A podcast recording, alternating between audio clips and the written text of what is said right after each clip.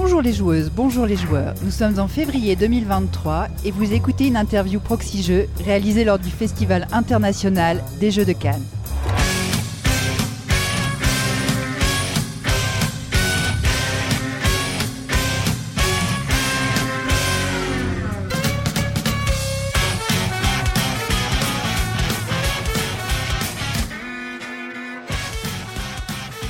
Je suis Mad et je suis accompagnée de Cargo. Bonjour Cargo. Bonjour Mad, ça va bien? Ça va, ça va très bien. Et nous accueillons aujourd'hui Johan Levé et Fabien Gridel. Bonjour messieurs. Salut. Bonjour. Johan Levé et Fabien Gridel, auteurs de, du jeu Turing Machine nommé à l'As d'Or cette année dans la catégorie initiée.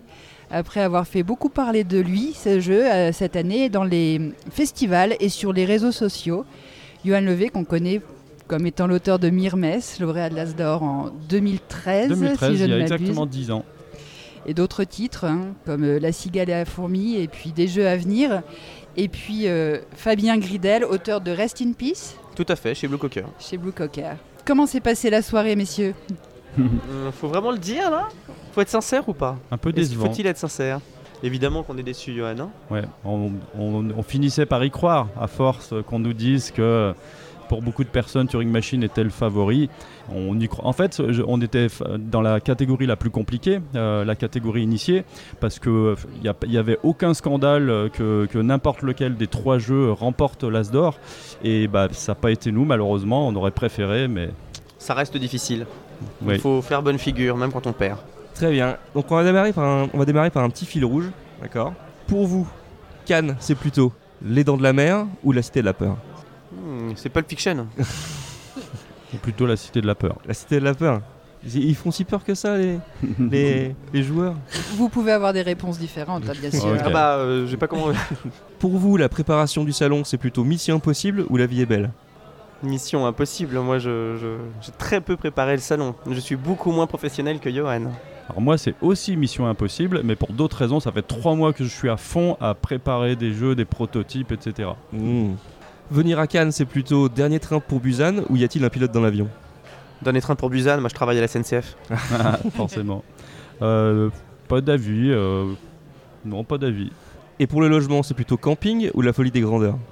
Entre les deux, nous on vient euh, avec des joueurs, les Ludochons, euh, avec une association, donc on se regroupe, on est, on est 6 ou 7 dans un appartement, donc euh, Et moi, c'est n'importe quoi. Je me suis pris à la dernière minute, comme d'habitude. Je, je- je suis une catastrophe totale. De... Voilà. Et souvent, je me greffe à leur groupe parce qu'ils gèrent tout à ma place. J'ai- totalement honte. Je suis nul.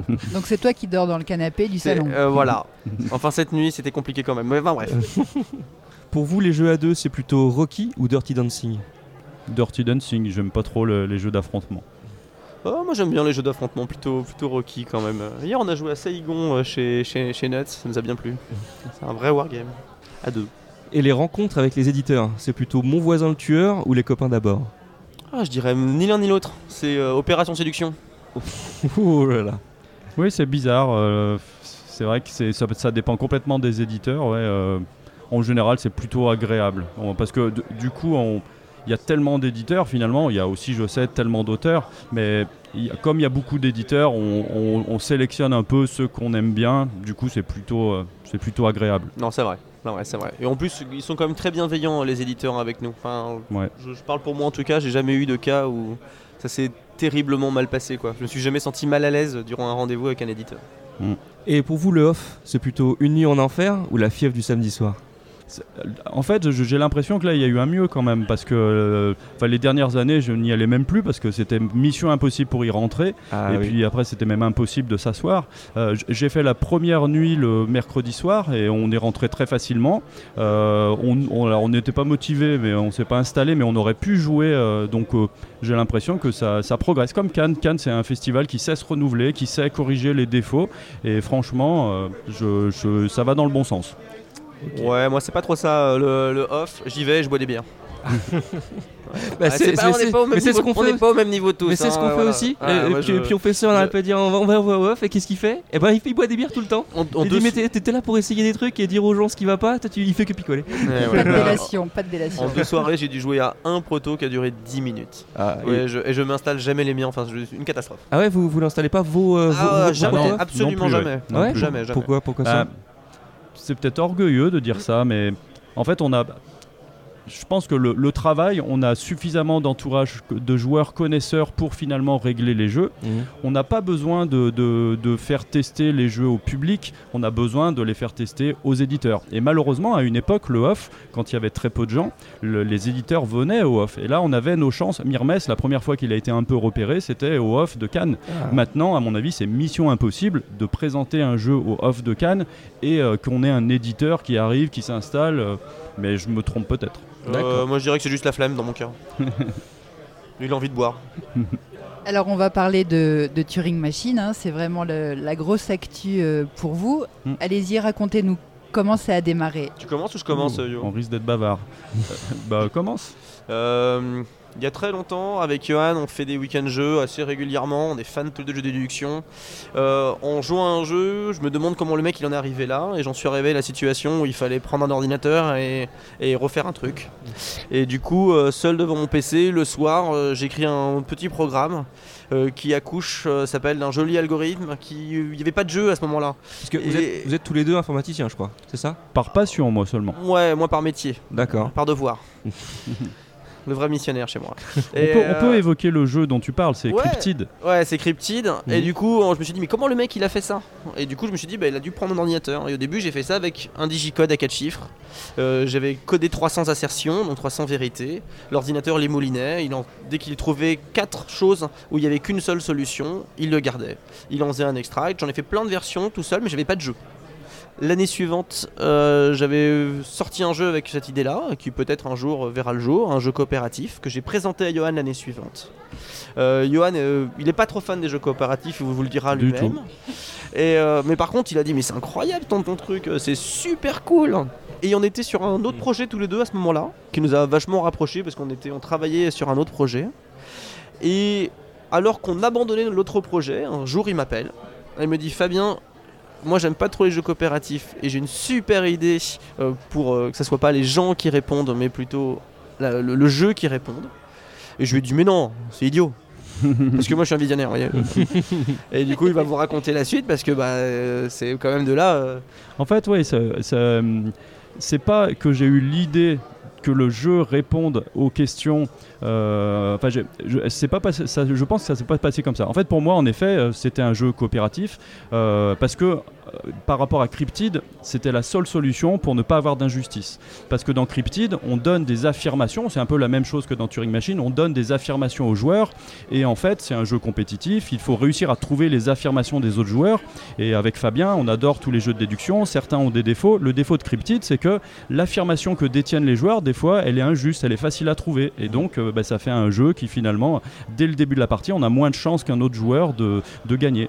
Donc, en fait, c'est pour ça que lui, il a voulu faire un jeu euh, coopératif. Mais moi, je n'aime pas trop les jeux coopératifs, j'ai envie que ce soit la course. Euh, et ben, je me suis dit, le, le seul moyen, étant donné qu'on ne peut pas donner les affirmations aux joueurs, eh ben, il faut les donner au jeu. Il faut trouver un moyen que le jeu réponde aux, questions. Et donc c'est vraiment tout ce travail qui est, qui est arrivé à cette conclusion. Mais quand on a une conclusion comme ça, bah, en effet, on se dit bah oui, c'est bien beau de dire ça, mais à moins de mettre une application, et c'était pas, il n'était pas question de faire ça. Euh, donc voilà. Et c'est là que j'ai ressorti un, vieux proto. À la base, c'était un truc où il y avait des cartes avec un seul trou. Donc on sent qu'on était loin de Turing Machine. Et puis, euh, puis finalement, euh, au moment où il y a eu le déclic, l'idée de ce truc-là, ça a été la folie pendant des semaines. ah là, Je, je plains euh, notre entourage Ah, parce je- qu'on je- s'appelait euh, toutes les euh, 10 secondes. Ah bah moi je le dis, je le dis souvent, euh, sur mon téléphone il y a un top des appels, hein, vous savez, des, des appels passés. Et donc il est passé devant ma copine. Donc, C'est très triste quand même comme situation. Donc euh, ouais, Parce que- pendant, parce que- pendant plusieurs que- semaines on s'appelait tout le temps. Voilà. Parce que vous, vous étiez dans la même association, vous, vous étiez copains quand Non. ça- Ah, on bah, se connaît depuis longtemps. Mais on, on habite euh, assez loin, enfin à une heure de route. D'accord. Donc c'est. Et moi j'ai Euh, pas de voiture. Oui. Ah, en plus, parce que moi je suis vraiment le boulet jusqu'au bout. Voilà, je, je- Pas de logement, pas de voiture, euh, rien. pas de proto à montrer. Rien. Je suis nul. Donc voilà, donc du coup, oui, ça a été euh, une phase, euh, enfin créativement, c'était absolument fabuleux. Mais par contre, bah, moi de mon côté, euh, j'y pensais la nuit, les week-ends. J'étais ah, normalement, moi, je suis commerçant, j'ai un- une boutique d'informatique avec ma femme. Et ben, j'étais un fantôme. J'étais là, mais j'étais pas là parce que je pensais qu'à ça. Et donc, j'envoyais des photos à Fabien. Il y avait une version, et puis au début, je faisais ça à l'improviste. imprimante 3D. Je, je faisais ma première version. Au bout de 5 minutes d'impression, je coupais tout pour euh, faire la nouvelle version. Et j'ai fait ça pendant au moins euh, 100, 100, 100 versions euh, jusqu'à arriver bah, voilà, à, à une- à un modèle qui marche. Et, Euh, et moi je me souviens le jour où t'es venu, parce qu'un jour, donc Yann il, il a une boutique et un jour il me dit mais il faut quand même que je te montre maintenant. Ça, y- ça y est. Enfin, Parce voilà. que nous, on jouait à Turing Machine. Fa- Fabien avait bien compris Ouais. comment ça fonctionnait, mais Mais il faut le voir un jour. Et il me dit bah écoute, euh, c'est- parti de toi, mais là maintenant faut que tu vois ce truc là. Et donc euh, il prend sa voiture, il ferme sa boutique, il vient me voir un mercredi après-midi parce que j'avais mes enfants et, et je pose souvent des congés pour eux. Et C'était il y a combien de temps ça à peu près? Oh c'était fin 2019 c'était il y a 3 ans, je dirais. Ouais, fin 2019 je crois. Ouais. Oui, fin 2019. Donc, Juste avant le confinement, tout ça quoi. Ouais, Oui, ouais, ouais, c'est ça. C'est ça, Ouais, c'est ça, fin 2019. Et, euh, et du coup, il l'installe, il le pose sur ma table. On joue. Et c'est la révélation. c'est le moment où on se dit quand même. euh, ah, ah, c'est difficile quoi. Tu vois, là, tu te dis, c'est parfait. Il se passe quelque chose. Ah oui, bah, je me souviens, moi j'en suis sûr. hein. T'étais venu avec tout ton matériel, tout ton barda. C'était un truc de fou un mercredi. Il se tapait des bornes quoi pour. Et je dis, bah. Ouais, voilà. Ça y est. Ça y est. ouais. Et ça n'a pas bougé depuis ce Ah moment-là si. Ah, alors, en fait, finalement, quand, on, quand je regarde les photos de ces versions-là, on, on voit pas la différence avec la nouvelle version finalement de Turing Machine, mais quand même, il y a des détails importants. Le, le tour de jeu, comment fonctionne le jeu. Combien de fois t'as reprogrammé le truc Vas-y, Oui, dis-nous bah un oui, petit peu, alors, Johan. ça, un truc intéressant quand même, c'est que moi, je, suis, je dis, je suis passionné de programmation, mais franchement, faire un algorithme de génération de code comme Fabien l'a fait, je n'en étais pas capable et je ne savais même pas comment ça pouvait fonctionner. Un jour, Fabien me dit, donc il me partage son code, c'est de, je suis parti de là, et il me dit, bah, je, je vais t'appeler, je vais t'expliquer comment ça fonctionne. Je- je me- ça m'a tellement passionné, j'ai regardé son truc, et bah, alors, il- quand il m'a appelé, j'ai dit, oh, mais c'est bon, j'ai tout compris. Et, euh, et du coup, je, je l'ai- il a fallu le réadapter, euh, donc je l'ai refait une fois, puis je l'ai refait une autre fois, puis refait une autre fois. J'ai dû le refaire. Comme je dis souvent, en, en temps de développement, Turing Machine, pour moi, ça a été au moins 1000 heures de travail. Donc ça a été un truc de dingue à programmer des trucs, Ah, les reprogrammer. Le, les, c'est tout à base d'algorithmes. Les algorithmes pour créer les plaquettes, où sont positionnés les trous. Est-ce que ça va pas poser des problèmes en termes de production si, les, si les trous sont trop près Euh, les, les- les- les cartes critères qui sont mélangées aux cartes vérificateurs, la position des petites croix, des petits V. Les statistiques Euh, On en oui, parle les, statistiques. pour parce que, les gens se disent pas oh dis donc ça ça arrive trop souvent ce Ouais. machin là et des trucs non non a- et les, les gens ils s'imaginent plus On a gardé 7 millions de problèmes, mais en fait, on en avait généré beaucoup plus. Donc, il a fallu faire des sortes d'intelligence artificielle qui ont testé chacune des parties et, euh, et dresser des statistiques et puis garder que les meilleurs. Donc, euh, Ouais, y a- y a gros vraiment, boulot euh, euh, algorithmique. il y a il y a de la BI d'ailleurs Moi, le sentiment que j'ai eu après la fois que j'ai que joué au jeu, c'est mais comment des cerveaux de fous ont pu créer un truc comme ça. Mais euh, en fait pendant qu'on te l'explique tu vois c'est une construction petit à petit quoi. Ouais. c'est pas c'est pas des cerveaux de fou c'est un truc au début, il n'y a pas de jeu, il y a un jeu, il y a une idée, il y a, il y a des trucs qui s'ajoutent, et puis il y a quand même l'ajout des scorpions à la fin, parce qu'il faut quand même euh, saluer, euh, saluer tout le travail, parce qu'une fois que eux ils ont le prototype dans les mains, qui disent oui, il y a encore deux ans plus tard euh, de travail qui, se passe avec eux, ils sont, ils sont au Québec, nous on est à distance, ça facilite pas forcément les choses, mais ça a vraiment avancé, il y a eu des, grosses, des gros changements mine de rien, et dans l'ergonomie, Ouais. enfin, et dans plein de détails qu'on n'imagine même plus en fait. Et eux, très souvent, pendant le, donc le développement, finalement, a duré euh, bah, trois ans. Enfin, deux, en fait, le gros du développement, c'était deux ans, à mon avis. Et on a senti que des fois, ils étaient à la limite de l'abandon, quoi. Parce que c'est, le travail était tellement gigantesque. Il y a des milliers de décisions à prendre. Des fois, en fait, on avait des versions. En fait, le Turing Machine, pour parler technique, il y, a, un truc un peu particulier dedans. Ça s'appelle le paradoxe du faux. Donc, euh, les, pros savent de quoi je parle. Et en fait, ce truc-là, on ne l'a identifié que très tard. Et ce qui fait que, en fait, le paradoxe du faux, c'est quelque chose que je ne vais pas expliquer là, que les pros de Turing Machine connaissent. Et, euh, en fait, ce truc-là, on l'a identifié très tard pendant le développement. Ce qui fait que pen- pendant la première année de, Turing Machine, on le faisait jouer à des gens, des fois très intelligents. Et Turing Machine, faut pas croire, c'est pas une question d'intelligence. C'est une question, faut avoir le déclic, c'est tout. Et Fabien, qui, travaille au milieu de développeurs, des gens euh, très connectés, qui ont l'habitude de la logique, ben, des fois, il, expliquait le jeu, les gens comprenaient pas. Et on, ne- et on avait beau insister, on, leur, on essayait de leur réexpliquer d'une façon différente, quand euh, quelqu'un ne comprenait pas, et ben il comprenait pas. Et donc ça, ça, ça souvent les Scorpions masqués disaient bah c'est certainement trop dur, euh, les gens vont pas comprendre. Le, je devrais peut-être pas le dire, mais les distributeurs euh, freinaient un peu des cas de fer, disaient vous êtes fous de, de- de- de- d'éditer un truc comme ça, c'est trop niche. Il va y avoir que, euh, que quelques personnes. Je crois qu'ils ont annoncé vous allez en vendre 8000 maxi, voilà. Ils Et en il a été sold out tout de suite. au bout de 2-3 Mais- mois, il y avait déjà 65 000 boîtes qui étaient lancées en production. Euh, donc euh, voilà. Ouais, et puis même nous, quand, je- on, moi, quand je- on l'a présenté à des éditeurs, parce qu'on en a quand même. Moi, je, je- dans ma rue, il y en a un éditeur. Euh, évidemment, la plupart nous ont tous dit bah, c'est- vraiment très bien, mais euh, la niche commerciale, euh, désolé messieurs, quoi. Vous allez avoir un très beau succès d'estime. Vraiment. Et, et c'est un discours qu'on peut entendre. L'éditeur, lui, il est là pour vendre des boîtes. S'il estime que le nombre de gens que ça va intéresser est trop faible, même si le jeu est parfait, il s'en fiche qu'il soit parfait. Lui, ce qu'il veut, c'est les vendre. Parce qu'en plus, au niveau, au niveau production, ça a dû être un enfer. Il, y a, il y a combien de cartes à l'intérieur, toutes différentes, avec des, des Ouais. perforations, elles sont Alors, toutes chiffrées Ça, pour vous dire, il y a un gros risque en effet, parce que le, en, en fait, déjà les cartes vérificateurs, il y a plein de petites croix, de petits V. Il faut pas qu'il y ait une seule inversion, sinon le jeu ne marche pas.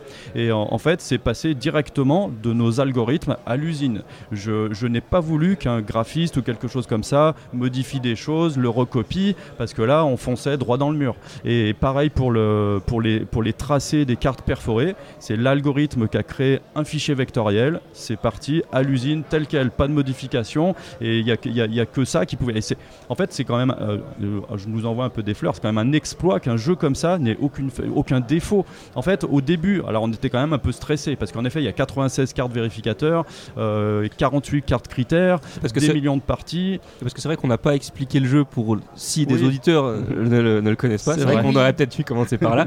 En, en quelques mots, on va poser une question. Enfin, il y a un code à deviner. Il est très difficile à pitcher ce Ouais, jeu. ah bah, bah tiens, fais-le justement. Ça sera plus, je sera vais mieux fait. essayer, mais je me suis, au début, je me suis souvent, souvent fait engueuler par, euh, par euh, les scorpions masqués parce que je rentrais trop dans les détails.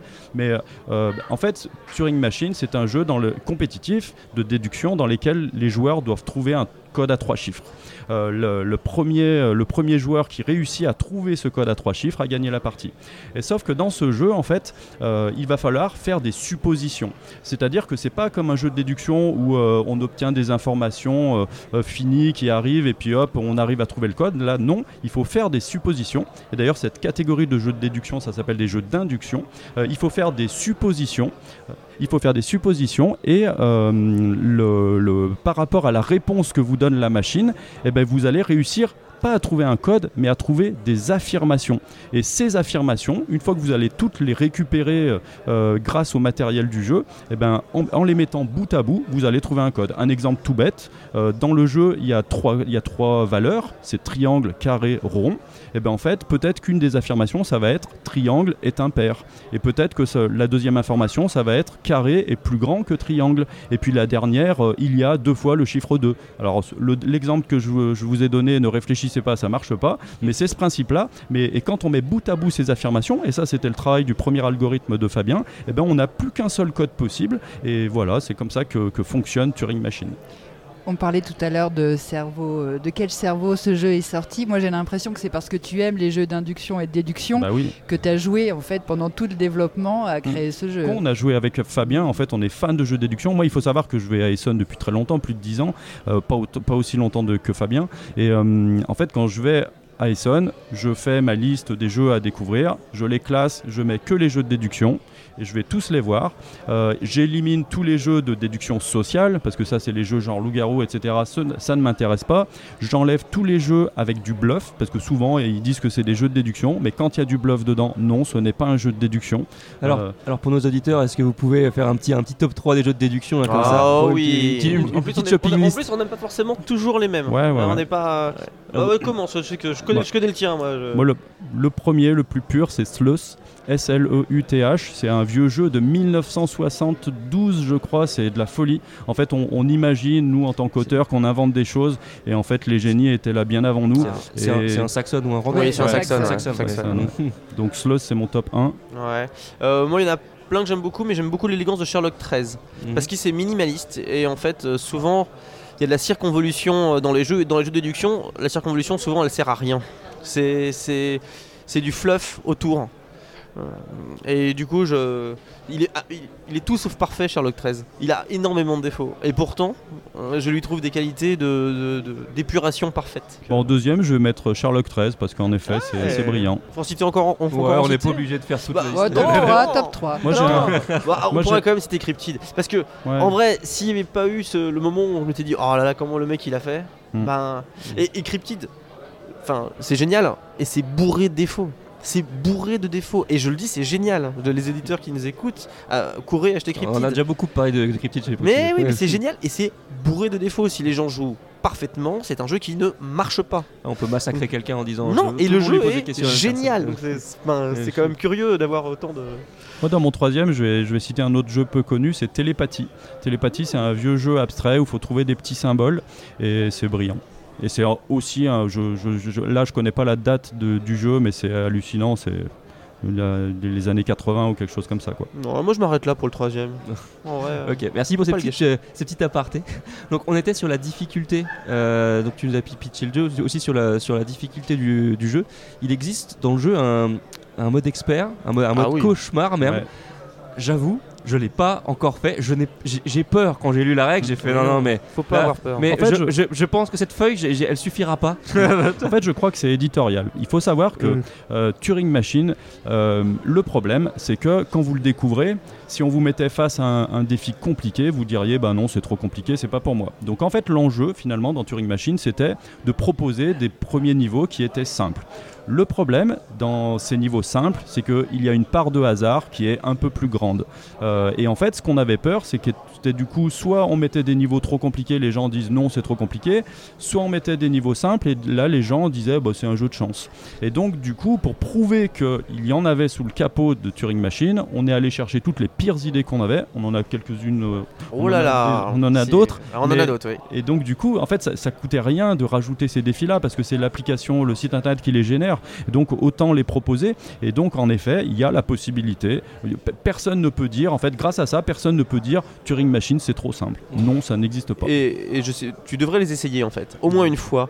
Euh, J'essaierai un jour où je voudrais me faire mal. je ouais, ouais. Moi j'ai vu, j'ai vu, j'ai vu des feuilles de score. J'étais dans une boutique un jour faire une démo. Euh, un jeune homme vient vers moi et me dit Bah, j'ai enfin réussi. Il me tend sa feuille de score. Il y en avait, mais, mais Noirci, partout. noirci. Mais partout. Un truc. Et je lui Ça, dis, je dis, mais t'as fait quoi là? Il me dit, bah là, j'ai pris, le, j'ai pris un truc le plus difficile, le machin, avec, euh, avec le plus de critères, le plus d'indicateur, le mode extrême. le- Je dis, ah Euh, ouais Il a fait les 7 millions, c'est ça Non, il y, a quelques, il y a quelques passionnés, euh. Johan en contact, euh, certains, certains fans, on peut Ouais, dire, vraiment des groupies euh, qui, qui, qui tous les jours les font assidûment, font même des statistiques et ainsi de suite. Ouais, parce qu'il y a un site internet avec des défis journaliers. Ouais, ça c'est rigolo. Et en, en fait, le pire c'est que, euh, alors, Turing Machine, c'est pas le jeu où on va rigoler autour de la table, où finalement y a, les gens disent que c'est un jeu sans interaction. Moi je suis pas d'accord parce que les discussions que provoque un jeu, ça fait partie de l'interaction du jeu. Et quand tu fais une partie de Turing Machine, même si t'as pas, c'était un grand silence pendant le jeu, à la fin, tu adores comprendre comment, euh, enfin qu'est-ce qui était à déduire, qu'est-ce qui était intelligent, parce que Turing Machine c'est un jeu qui a énormément de déduction initiale. Quand vous regardez le défi sur la table, normalement vous êtes capable déjà d'éliminer plein de trucs. Donc Ouais. toutes ces discussions, pour, pour moi, ça fait partie de la, de la, de, de la communication, de l'interaction entre les joueurs. Et donc du coup, au début, on avait peur de, encore une fois, c'est éditorial, de, de ce reproche qu'on nous dise, eh ben, Turing Machine, euh, c'est juste un jeu solitaire. Et du coup, on avait pourtant euh, forcément une version solo qui marchait parfaitement, mais en fait, on a limite pas voulu trop l'assumer. Euh, mais quand même, on s'est dit, allez, on va faire un défi journalier, c'est rigolo, comme Wordle, là, le, le truc avec les mots. Et finalement, bah, ça, c'est la grande force de Turing Bah, Machine. plaît, hein. Il a un mode solo qui est absolument fabuleux. Et le, le défi journalier, c'est un truc qui, qui- qui a une grosse plus-value sur le jeu parce que quand il y a 7 millions de problèmes, on, c'est comme s'il y en avait Ouais, aucun parce qu'on sait pas lequel choisir. Alors que là, bah, on sait au moins par où commencer, euh, quoi jouer tous les jours. euh, donc ça, c'est très il y a bien. quand même l'idée de battre la machine. hein. Ouais, Et ça, c'est quand même, ça- su- ça, c'est quand même ça, c'est super cool. Parce que Ouais. c'est quand même un jeu où la courbe de progression est quand même assez incroyable. On commence au début, on, on est comme un noob, on prend ça dans la tête, et plus on joue, et vraiment plus on s'améliore. Moi j'ai vu des gens, parce que j'ai beaucoup fait jouer mes collègues, j'ai beaucoup autour de moi, forcément certains y ont énormément joué, et une courbe de progression comme ça, ça paraît complètement incroyable. Mais vraiment, euh, on passe de, de- de rien à j'ai du mal à finir la première partie à je fais des trucs complètement dingues, des, des- des- des raisonnements à, à rebond extrêmement performants. Ouais.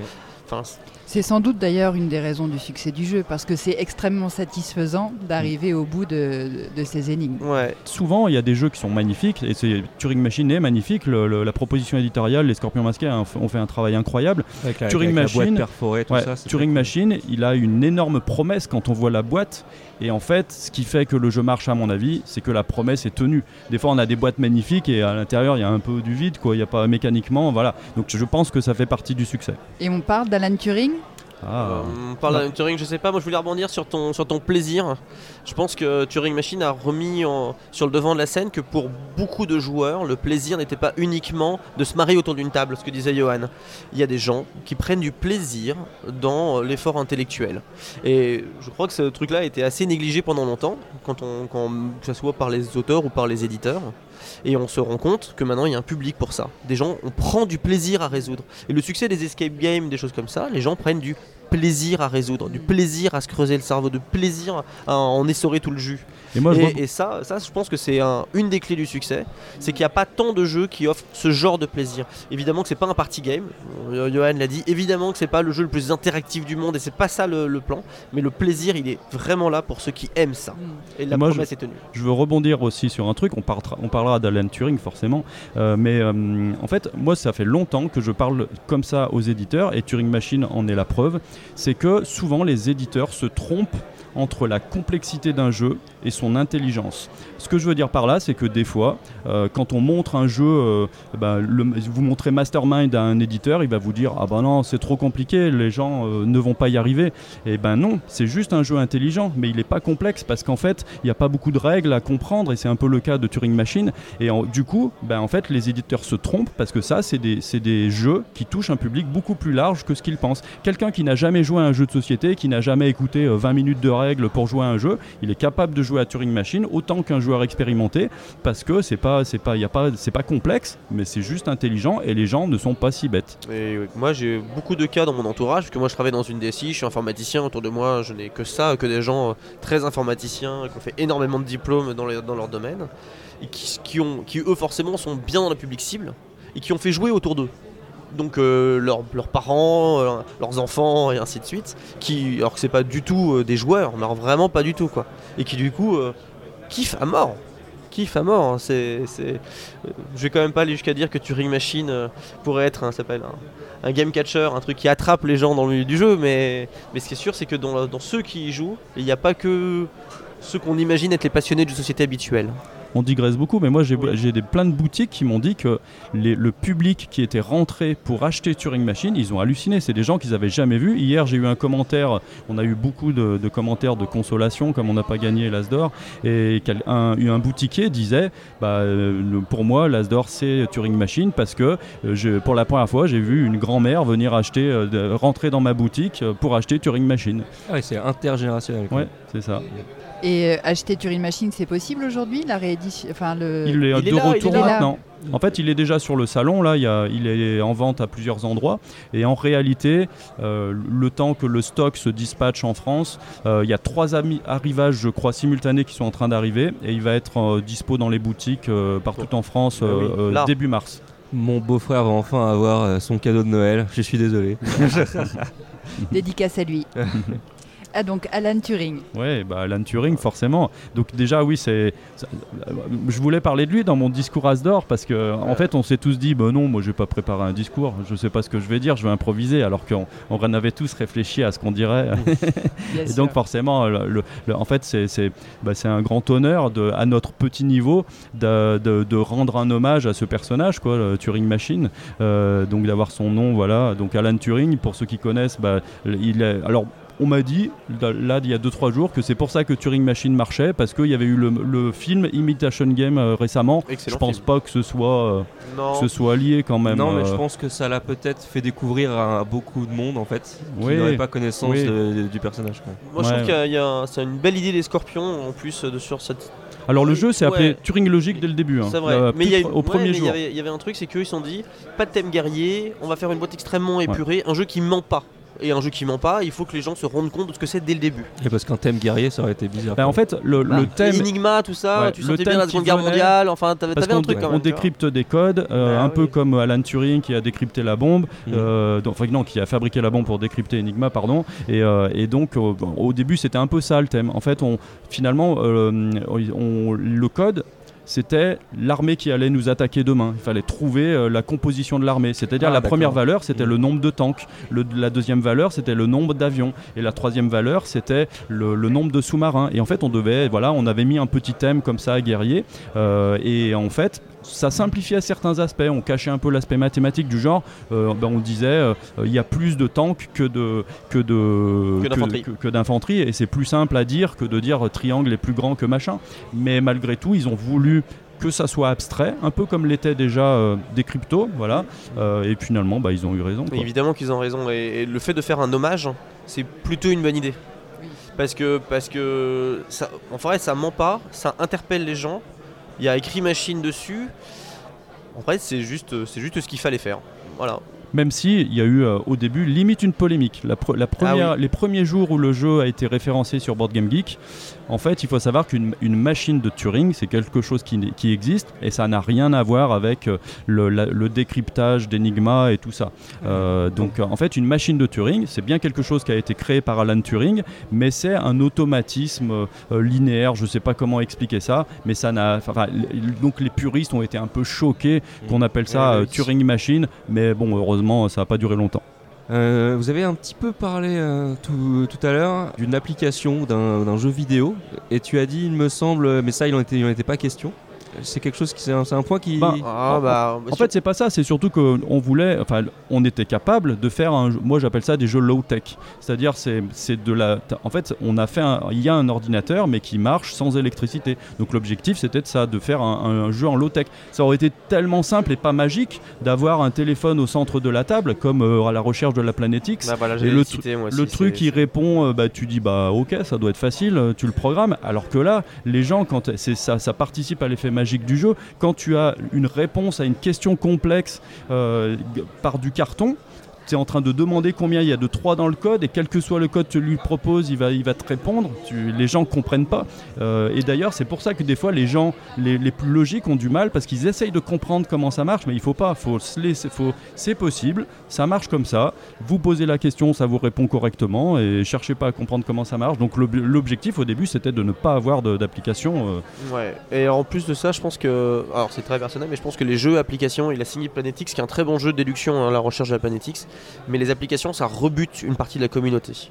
Après, Donc- on a eu des retours de certaines joueuses et certaines, certains joueurs qui se plaignaient de la gestion du matériel, des cartes qui tenaient Ouais. pas. Et vous avez eu ce genre de retour aussi?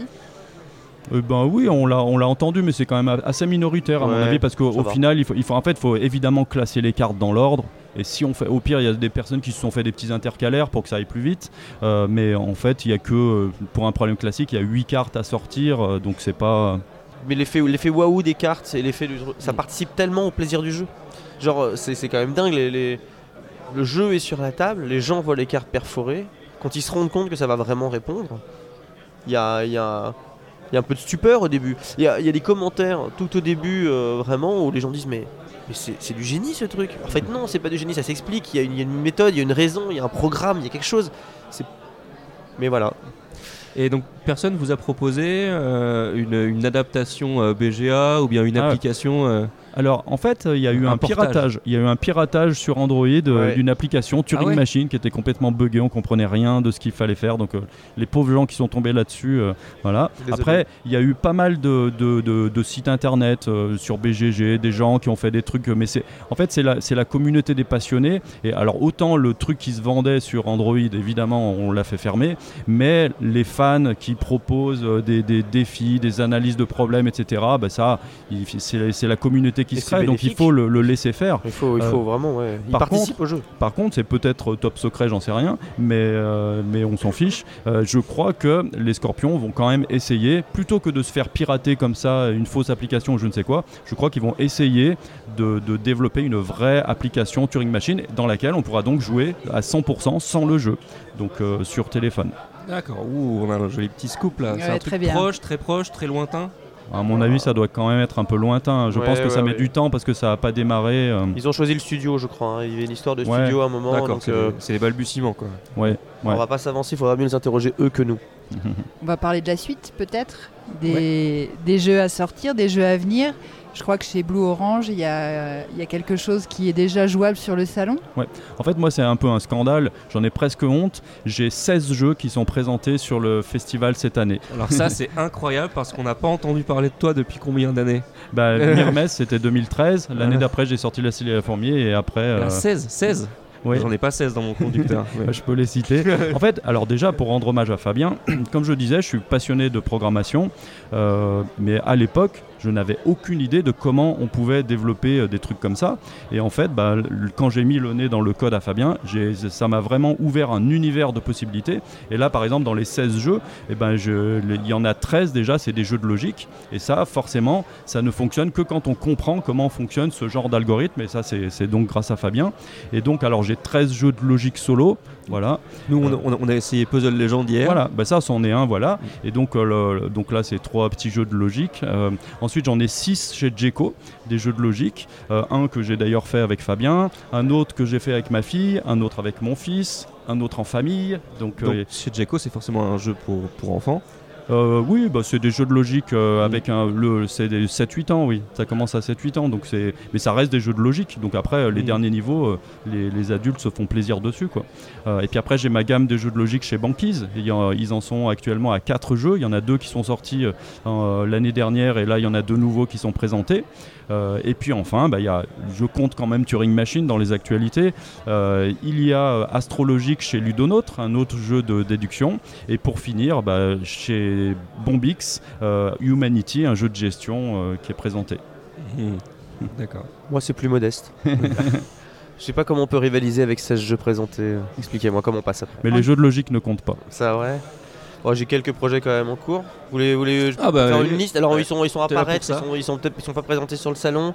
Euh, j'ai un très beau gros projet pour la fin d'année, un grand jeu de civilisation qui va être chez Captain Games. Mhm. Euh, donc euh, il y a une seule boîte en ce moment qui tourne dans les bureaux là-bas à côté. J'ai quand même trois jeux avec Johan qui, sont, qui sont en cours. Donc il a parlé, on a un jeu ensemble chez Djeco. On a un très chouette jeu euh, chez Super Meeple Ori Games, euh, sûrement qui va paraître. Un, un vrai truc de déduction Ah dans le top, temps et dans l'espace et tout, avec la théorie du graphe. C'est vraiment très sympa ça. On est, on est, on Ouais. est ultra enthousiaste. Donc il est toujours dans ton top des appels sur ton téléphone. Euh, un peu moins parce que ouais, ça c'est c'était des- développé il y a un bout de temps celui-là. Ouais. donc Et puis là peu actuellement en- on travaille pas Ouais. dessus donc ouais, euh, exactement. Euh, Qu'est-ce qu'il y a encore? Il y en a d'autres. J'ai un, un très chouette projet chez Blue Cocker, chez qui j'avais déjà signé Rest in Peace. Un jeu qui pour l'instant s'appelle Chimère. Je- donc on en reparlera plus tard. C'est encore, euh, voilà. Mais donc j'ai un, un chouette projet, j'ai un chouette projet là-bas. Qu'est-ce qu'il y a encore ensemble, Johan? On en a d'autres? après on a des protos forcément qu'on présente des trucs euh, un peu incroyables à la Turing Machine hein, donc aussi... euh, Ah attends, j'ai encore un truc moi. J'ai un avec un co-auteur Nicolas Horry que je salue, euh, qui avait fait Mickey Rhinos euh, chez Istari il y a longtemps. On a signé ensemble euh, chez Ludicali un jeu où il faut faire des jardins avec un système euh, de pique vraiment très original. hein. Et donc évidemment on est super satisfait. Alors là c'est quand même euh, un jeu de plus, pas familial, mais on est quand même dans, le, dans la partie de 20-30 minutes, euh, etc. C'est très malin. Euh, mais voilà, donc ça c'est très très cool. Et puis peut-être que j'ai fait le tour. ouais Hein je pense Et Mirmes, euh, une réédition de Mirmes, on a entendu parler? Ouais donc en fait euh, pour dire l'histoire Est-ce qu'on aura des fourmis qui ressemblent plus à des araignées? Ouais, je pense je pense C'est euh, vache. Ils sont vaches hein, chez Proxy Ah, Jeux. C'est sans mais- concession ici, Ouais. hein, c'est une interview sans concession. J'ai vu des joueurs en effet qui ne voulaient pas jouer à Mirmes parce qu'il y avait les fourmis qui ressemblent à des araignées, hein, j'en ai vu. Donc, euh, Ah non, Mais- on, on joue quand même nous. donc l'histoire c'est que Mirmes en effet euh, bah, n'est plus en vente depuis un petit moment. Et moi je croise souvent des gens qui me disent Mirmes c'est top, c'est mon jeu favori. Donc euh, voilà, on fait des jeux juste pour ce genre de, de- de commentaires, donc ça c'est top. Je dois, Et je dois avouer que j'ai le micro badge BGG. Je l'ai. Et en fait, euh, un jour, euh, quelqu'un me contacte par Facebook, c'est Yann O'Toole. Donc Yann O'Toole, euh, quand même, Yann O'Toole quoi. C'est, alors, pour ceux qui connaissent pas, c'est un illustrateur très renommé euh, qui fait tous les pires jeux euh, qui se vendent à millions d'exemplaires euh, sur Kickstarter. Donc c'est Yann O'Toole. Et ben Yann O'Toole me contacte et me dit je suis fan de Mirmes. C'est un scandale que ce jeu ne soit pas en vente. Je te propose de l'illustrer, de te trouver un, un éditeur et que, que le jeu ressorte. Lui Ça Est. une nouvelle vie. Ça y est, je prends mon portefeuille. et, du coup, bah, déjà, le- un grand honneur de, de- de- de recevoir un message de sa part. Et, euh, et finalement, bah, je lui dis, bah, quand même, je peux au moins m'o- me- me- me- m'occuper de trouver un, éditeur. Euh, et puis en fait, c'est tombé à une période où bah, il y a plein d'éditeurs qui m'ont contacté justement pour Mirmes. Et puis étant donné que j'étais en train de travailler avec Humanity, euh, enfin avec euh, Bombix sur Humanity, bah, je ne sais pas pourquoi, je, leur- ai proposé et puis ils, ont, voulu, ils étaient d'accord. Alors évidemment c'était un package, il fallait prendre Mirmes, mais il y a No Tool qui allait avec et ils ont accepté. Même si le, Bombix, ils adorent aller chercher des illustrateurs des fois qui n'ont jamais travaillé dans le monde du jeu. Donc là, voilà, le- je pense que ça va être une plus-value d'avoir le nom de Yann O'Toole sur la boîte. Et donc voilà, donc du coup, c'est dans les tuyaux. Alors j'ai quand même pas peur parce que mon jeu qui est actuellement est chez, euh, chez Bombix, il, est quand même, il a quand même été signé il y a 8 ans. Euh, il est toujours pas sorti. Donc, euh, mais là, normalement, il va être très différent. C'est vraiment un reboot. C'est pas juste une réédition. Il va y avoir des plateaux modulaires, un module qui va le rendre plus compliqué. Donc, c'est vraiment un, retravail de Mirmes. Mais là, on est sur les rails et aussitôt que Humanity sera sorti, avec un peu de chance, l'année d'après, euh, Mirmes sortira. Quoi. Du coup, je suppose que les droits avec Istari, même si Istari n'existe plus, les droits étaient complètement arrêtés. Ouais. Alors, Istari existe encore. Enfin, pas vraiment, mais ça a été racheté par euh, par les Oui. Space Cowboys. Et donc, Mirmes appartenait au Space Cowboy. Mais en fait, dans un contrat, c'est indiqué que si le jeu ne se vend plus au bout de tant d'années, suffit de faire un courrier, Mm. euh, ce que j'ai fait, et on reprend automatiquement les droits. Alors évidemment, on n'a pas le droit de reprendre les illustrations, les trucs comme ça, mais le jeu lui-même, ben, on peut le, le ressortir après chez un autre éditeur. Alors évidemment, j'adore Cyril, il est d'ailleurs sur le, le salon, ça m'a fait plaisir de le revoir. Et, euh, et en fait, évidemment que je lui ai dit, euh, veux-tu le refaire? C'est à lui en premier que je Mm. l'ai demandé. Mm. Mais en fait, Space Cowboy, maintenant, ben voilà, c'est Splendor, c'est des jeux plus familiaux. Plus la même gamme en plus, ouais. ils ont essayé de refaire Kellus, de le simplifier, et finalement, ça n'a pas tant marché que ça. Euh, et Mirmes, j'ai pas voulu faire ça. J'ai pas voulu dire on le simplifie. euh, non, je l'ai complexifié parce que voilà, je veux pas être dans. Ah ouais, complexifié. Bah, étant donné qu'il y a une extension en plus qui Mhm. apporte vraiment des, des- des trucs plus compliqués, je, je voulais pas juste refaire une version plus simple euh, dans l'air du temps. euh, voilà. C'est sans Ouais, concession des deux côtés. hein. C'est pas un nouveau skin hein, pour Murmes, manifestement. Ouais. Là, euh, Ok, ouais, très bien.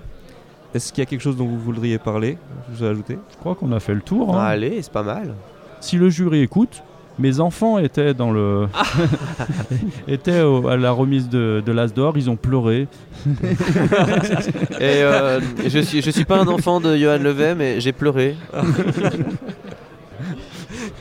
Ouais, Très bien, mais ouais, je, je suppose que la radio des jeux et Rexou doit, écouter euh, avec ferveur Proxy Jeux. Bien sûr, tout à fait. Eh bien très bien. Chères auditrices, chers auditeurs, si cette interview vous a plu, partagez-la et rendez-vous sur notre page Utip. On se retrouve très vite sur Proxy Jeux pour une autre interview ou un autre format. A bientôt et surtout, Jouez Jouez bien. bien.